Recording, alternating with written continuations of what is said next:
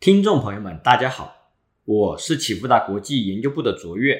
现在录制的时间为二零二三年三月六日下午三点钟。今天为大家带来的是近期中国宏观经济、金融市场的新闻回顾与重点摘要。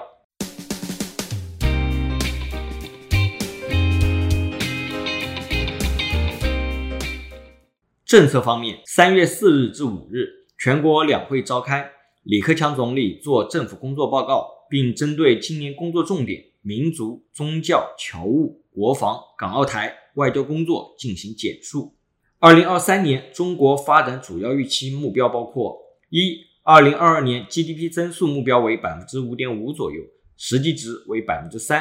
二零二三年 GDP 增速目标为百分之五左右。二、二零二二年失业率目标为百分之五点五以内。年末实际值为百分之五点五，二零二三年失业率目标为百分之五点五左右，新增城镇就业人口目标为一千两百万人左右。三，二零二二年 CPI 同比目标为百分之三左右，实际值为百分之二，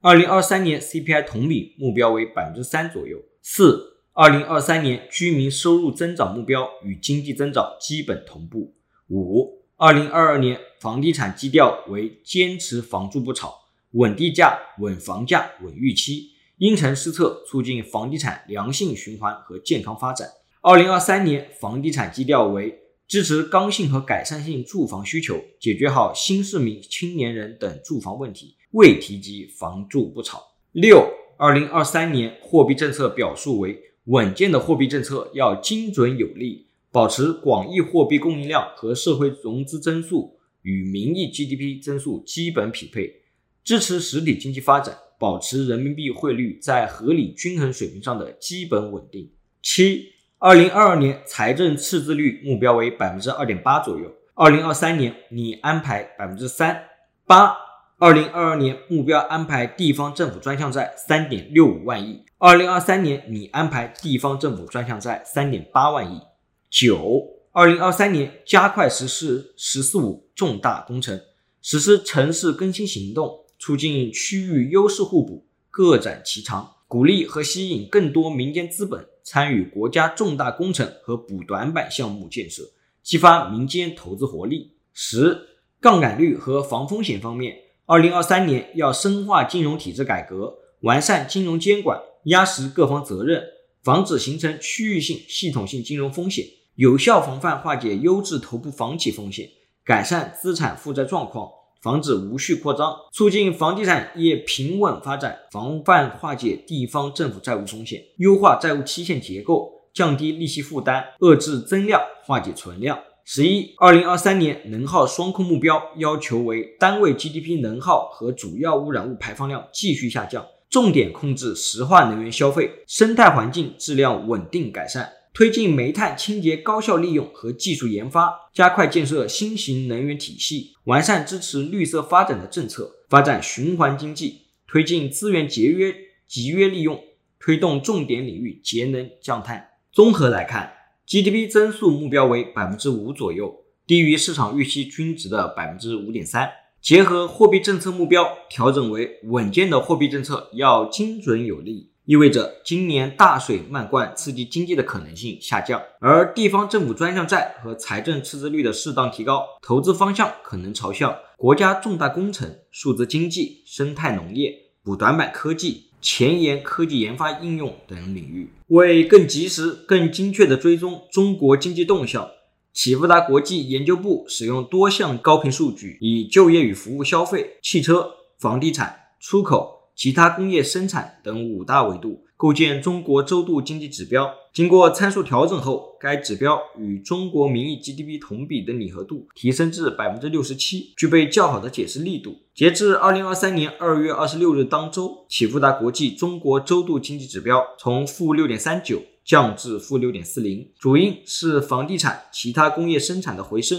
弱于就业与服务消费、出口、汽车的回落。另外需要一提的是。由于陈联会尚未公布二月二十六日当周的主要厂商周度零售数据，因此本期中国周度经济指标会存在一定误差和修正的可能。宏观经济数据方面，上周公布二零二三年二月官方 PMI，本周将公布二月 CPI、PPI、新增社融以及 M 一、M 二。PMI 方面，二月份中国官方制造业 PMI 升至五十二点六，并创下二零一三年以来新高。细项上看，新订单、新出口订单、生产持续回升，其中生产回升幅度大于新订单和新出口订单，反映生产修复强于需求。一是因为疫情影响持续消退，二十大城市交通拥堵指数和地铁客流量强度指数已超过二零二一年同期水平。二是因为今年春节集中在一月底，PMI 作为环比数据，受春节季节性因素影响，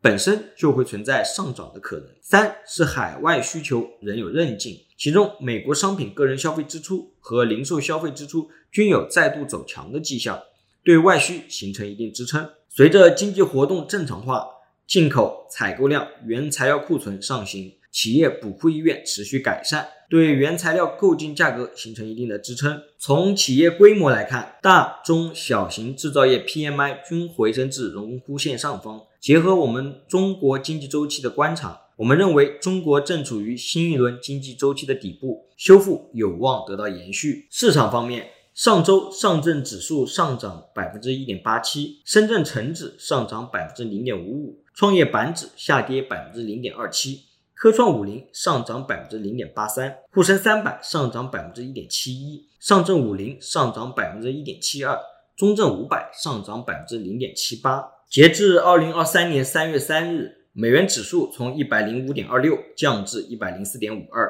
美元对离岸人民币汇率从六点九八一一降至六点八九四四，十年期美债收益率升至百分之三点九七，COMEX 黄金期货从一千八百二十六点五。升至一千八百五十六点二，恐慌指数 VIX 从二十一点六七降至十八点四九，十年期减两年期美债利差降至负零点八九，十年期减三个月期美债利差降至负零点九四，长短利差持续倒挂。一九八五年以来，十年期减两年期美债利差和十年期减三个月期美债利差均变为负值后，美国经济陷入衰退的概率为百分之百，意味着二零二三年美国衰退已成必然。截至二零二三年三月六日，CME 联邦基金期货隐含加息概率显示，美联储加息终点发生于二零二三年六月，利率区间在百分之五点二五至百分之五点五，高于二零二二年十二月的利率点阵图的预期。在三月 FOMC 利率决议之前，美联储官员将获得二月份的非农就业数据、一月份的职位空缺数以及二月份的 CPI 数据。倘若就业仍然强劲，CPI 同比下降不及预期，或是 CPI 环比数据进一步上行，均是强化美联储提高利率的风险点。考虑到美国经济下行压力仍存，美国债务上限悬而未决，高通胀卷土重来等风险因素，美联储将面临稳增长、防风险、控物价的不可能三角抉择。届时，海外风险偏好负面影响港股情绪之下，恐波及中国 A 股。我们将在后续 podcast 中定期追踪美联储货币政策的动向。截至三月三日，A 股创二百四十日新高的股票数量为一百二十八家，较上上周五增加三十九家；创二百四十日新低的股票数量为二十五家，较上上周五增加十三家。申万三十一个一级行业中，上周涨幅榜前五名分别为通信、建筑装饰、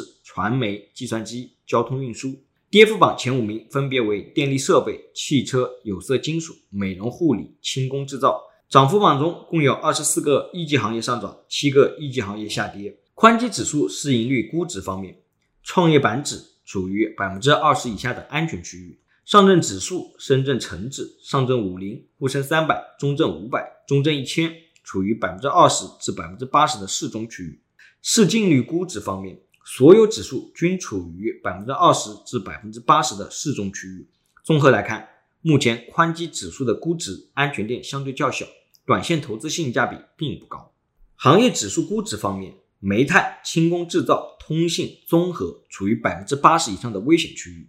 建材、房地产、电力设备及新能源、银行、非银金融、计算机处于百分之二十以下的安全区域。其余一级行业处于百分之二十至百分之八十的适中区域。指数风险溢价方面，谨慎创业板指风险溢价偏离一倍标准差，上证指数、沪深三百、深万 A 指完成一定估值修复，已接近2022年7月初的水平，进一步修复动能需等待基本面获得实质性改善，或是有更宽松的宏观流动性。如果你想更及时的获得最深入的新闻解读和最具前瞻性的市场分析，请用 Line 搜寻启富达国际 Line at，或者 FB 搜寻启富达国际并关注。如果你想像我一样能够轻松看懂经济数据，欢迎报名启富达国际财经基石课程。以上是近期中国经济数据和重大事件。最后，启富达国际感谢您的收听，我是卓越，我们下次再见。